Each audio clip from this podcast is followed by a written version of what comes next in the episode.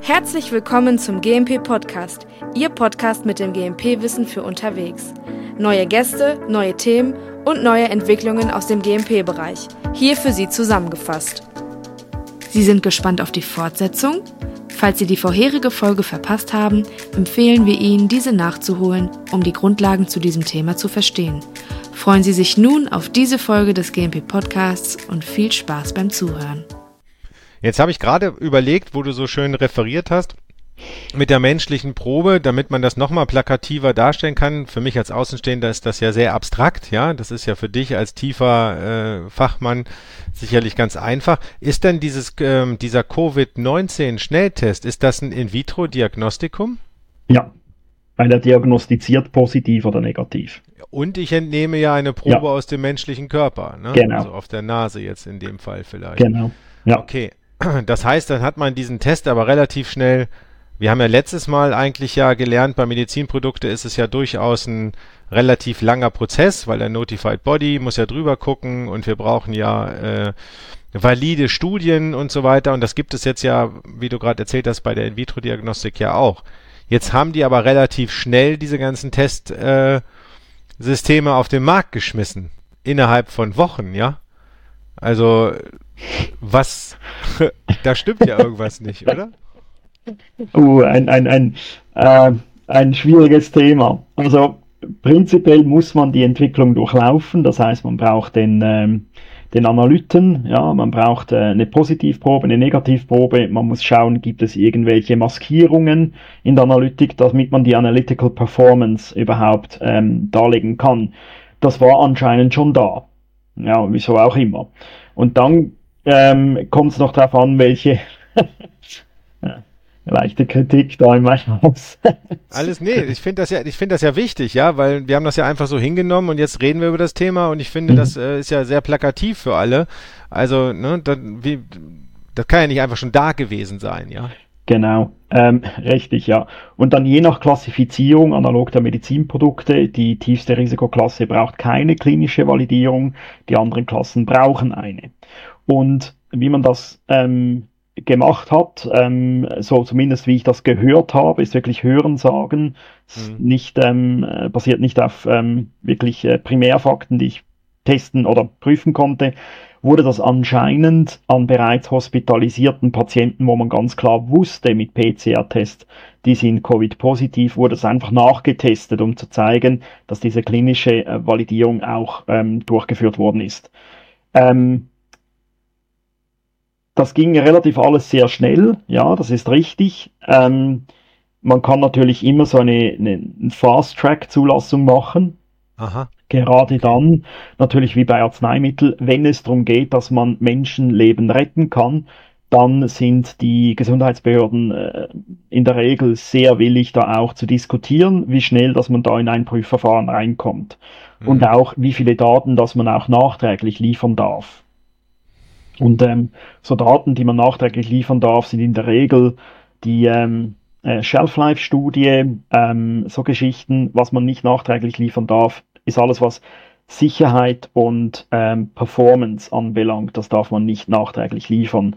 Äh, Wäre mir zumindest neu, dass das jemals gemacht worden ist. Ich sag's mal so rum. Ähm, weil man schlussendlich ja den Patienten schon schützen muss. Ja. Was man aber auch darf, ist äh, durchaus, wenn es immer noch der Benefit höher ist als das Risiko dieses Tests, ähm, darf man die Analytical Performance natürlich auch runterschrauben. Sprich, mhm. wenn der Test jetzt nicht so genau ist, dann äh, kann der durchaus auch zugelassen werden, sofern der Benefit für den, der den Test durchführt, höher ist als das Risiko. Also ich sag mhm. mal, da ähm, in der Nase rumkratzen, das Risiko ist meines Erachtens jetzt relativ gering, ist meine persönliche Meinung. Ja klar, man kann sich das Stäbchen direkt reinrammen, das ist natürlich nicht so schlau, aber ich sag mal, wenn man einigermaßen versteht, dass man da in der Nase ähm, an die Schleimhäute ja, ja. muss oder da hinten ran muss, dann, dann geht das ja.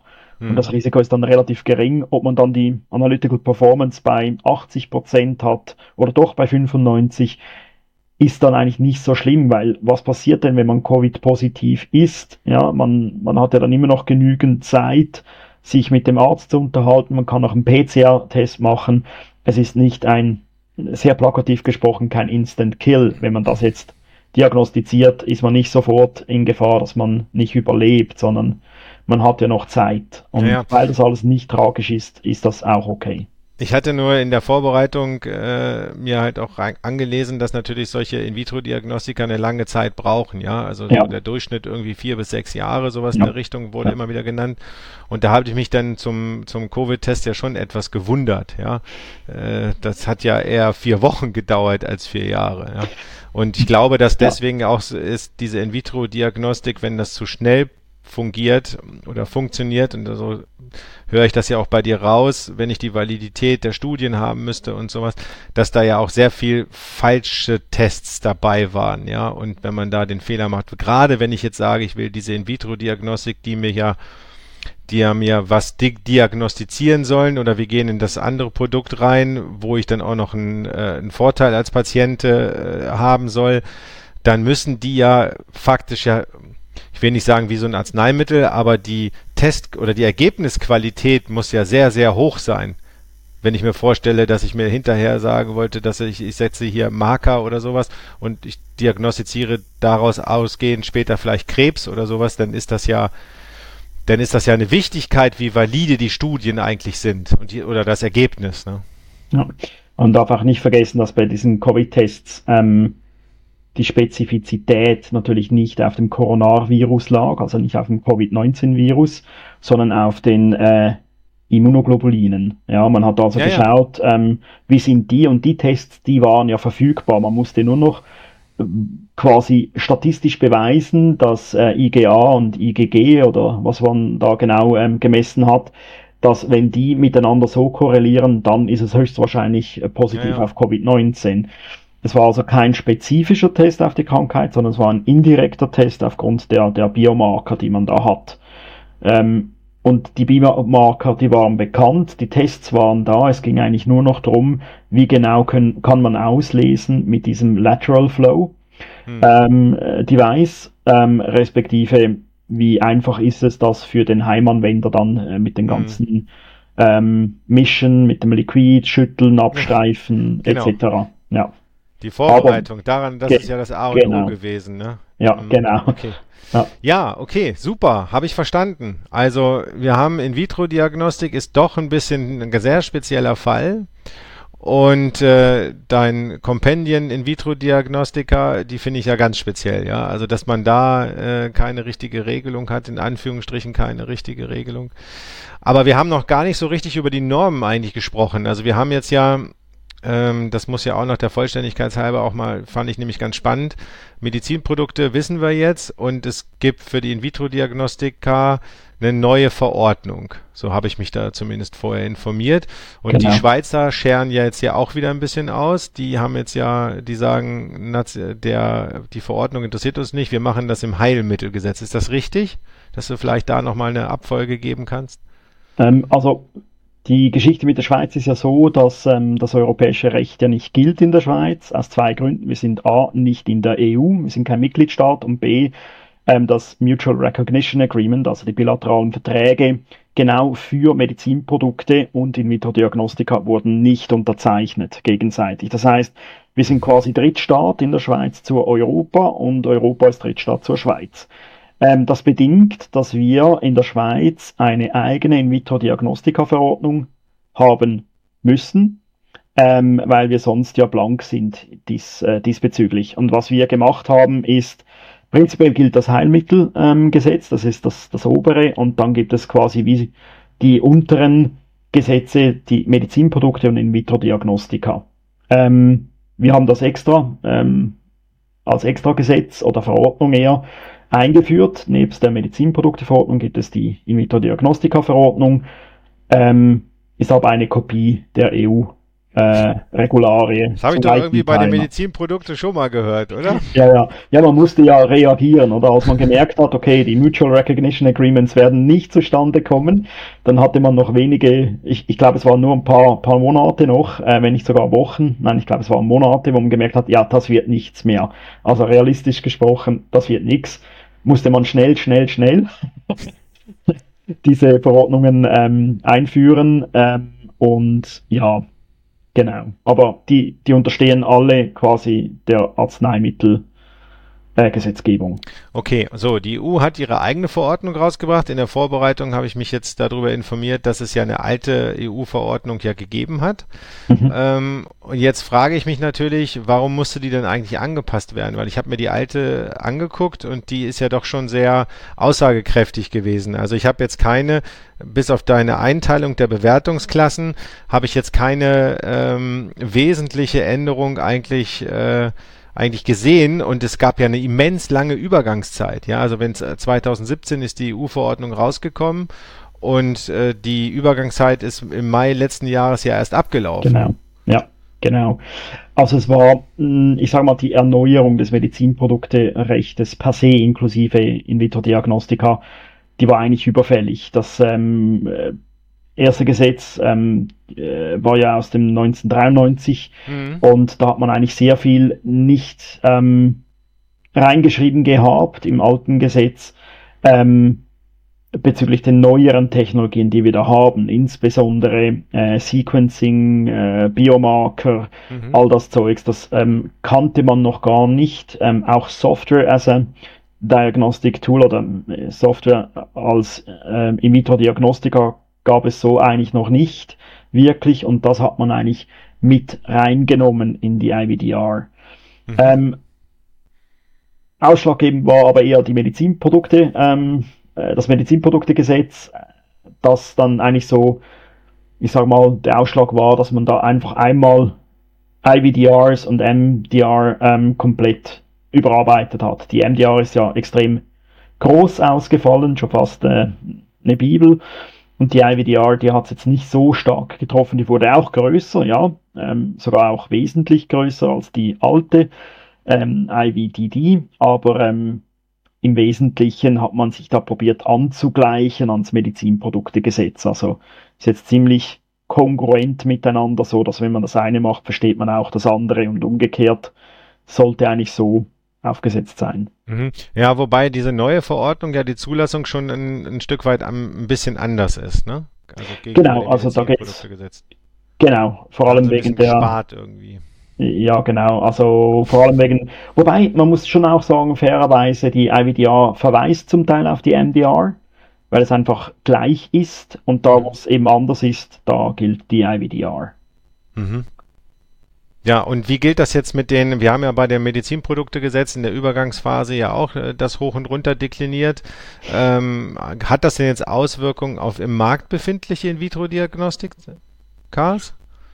Ja, also die Übergangsfrist ist. Ähm, die ist ja schon weg. Die ist vorbei, ja. Ähm, sie wurde dann gerade überlegen, weil bei den Medizinprodukten wurde sie nochmals verlängert aufgrund der, der Kennzeichnungspflichten mhm. etc., weil die Module in der Udamed noch nicht da waren oder noch nicht sind. Und ähm, ich dachte zu meinen, das war bei der IVDRs auch so der Fall, ähm, dass man da auch verlängert hat, weil eben diese Kennzeichnungsmodule nicht da sind. Ähm, die Quintessenz ist einerseits genau das gleiche Problem wie bei Medizinprodukten. Man braucht ja diese benannten Stellen. Ja, und, und diese neue müssen, Einteilung, ne, diese Bewertungsklasse. Genau, ne? und mhm. die neue Einteilung, genau. Das heißt, die alten Zertifikate mit ähm, der alten Klassifizierung, die müssen ja dann quasi in, die neu, in das neue Recht überführt werden, neu bewertet werden. Mhm. Und das führt dazu, dass auf der einen Seite brauchen wir die benannten Stellen, die mhm. fehlen. Es fehlen bei IVDR genauso. Ähnlich die, die knapp 50 Prozent der benannten Stellen wie bei Medizinprodukten auch. Plus wir haben ganz viele auf dem Markt befindlichen äh, In-vitro-Diagnostikas, die jetzt neu nach IVDR begutachtet werden müssen. Und, und das gibt unweigerlich ein, ein Stau bei den Behörden oder bei den benannten Stellen. Es gibt ja weniger und es kommen relativ viele da. Also das ist genau das gleiche Problem wie bei Medizinprodukte, dass man wahrscheinlich, wahrscheinlich in den nächsten Jahren irgendwo Engpässe haben wird.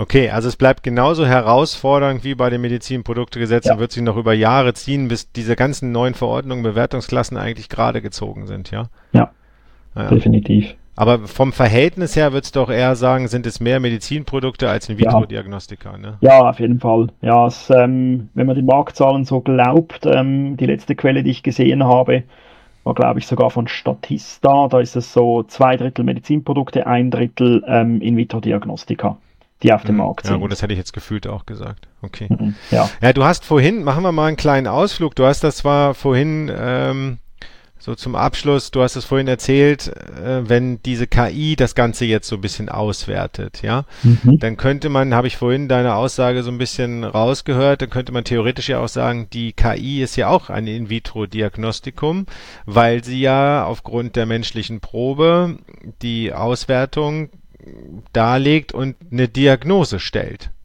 Korrekt. Gibt ja. es das denn jetzt schon, nachdem KI jetzt total viral geht? Oder reden wir da noch so wie bei den selbstfahrenden Autos eher nur so von so ein paar Prototypen?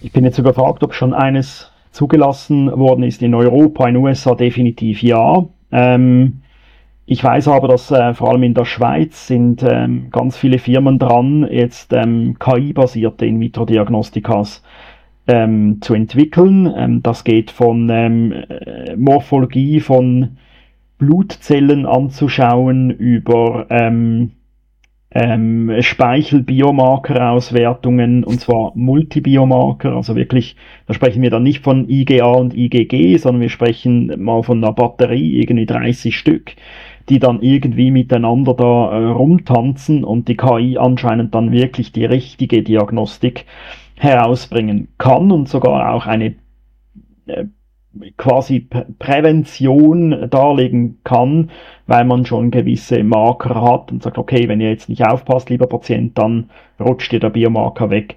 Also das ist wirklich am Kommen. Ähm, wir selber, wir stehen sogar bei gewissen Projekten mit als Schützenhilfe mit dabei, ähm, wo es wirklich darum geht, dass eine KI ja Diagnose am Schluss macht. Jetzt stelle ich mir mal so ein bisschen die ketzerische Frage, wer wird denn dann da zertifiziert? Der Programmierer oder die KI? Also, die, also ist es jetzt eine KI, ist es eine lernende KI, dann ist es ja noch um ein Vielfaches schlimmer, aber letztendlich sind es ja nur, nur Nullen und Einsen, die von so einem Programmierer zusammengesetzt werden, ja.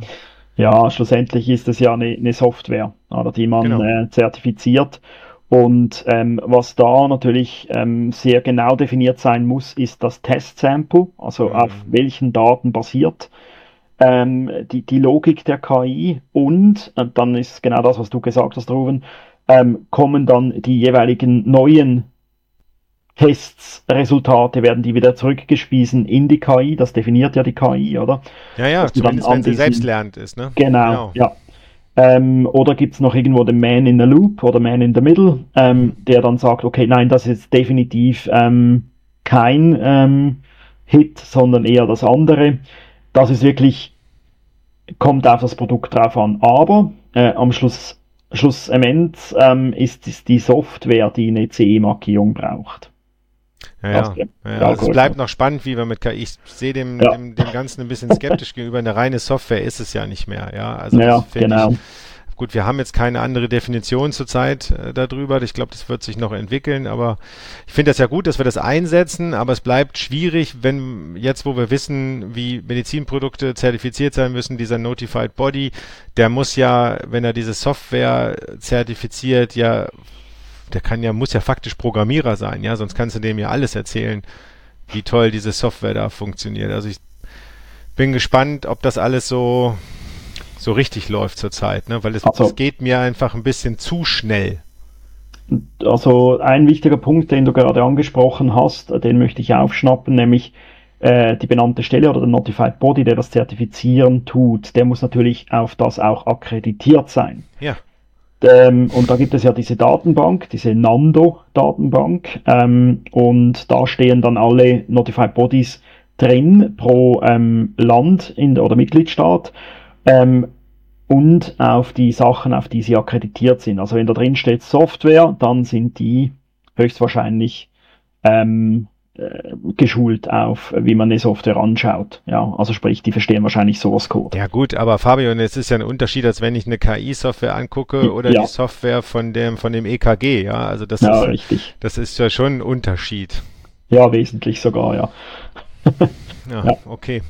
Ja, also total spannend, kurzer Ausflug. Wir werden, um hier nochmal ein bisschen die Werbetrommel zu rühren, auch nochmal tiefer in diese KI-Geschichte in die Medizinprodukte eingehen, weil es da noch ähm, auf der Medizinprodukte-Seite Seite ja um ein äh, viel tiefer und viel bessere Nutzung von, von KIs gibt, die sich jetzt ja aber da drumherum ist es ja auch die Schwierigkeit mit der Cybersecurity. Das ist ja bei, ähm, wir ja bei der einen, beim letzten Podcast ja schon besprochen, um ein Vielfaches kritischer als jetzt die KI, die man jetzt betrachtet.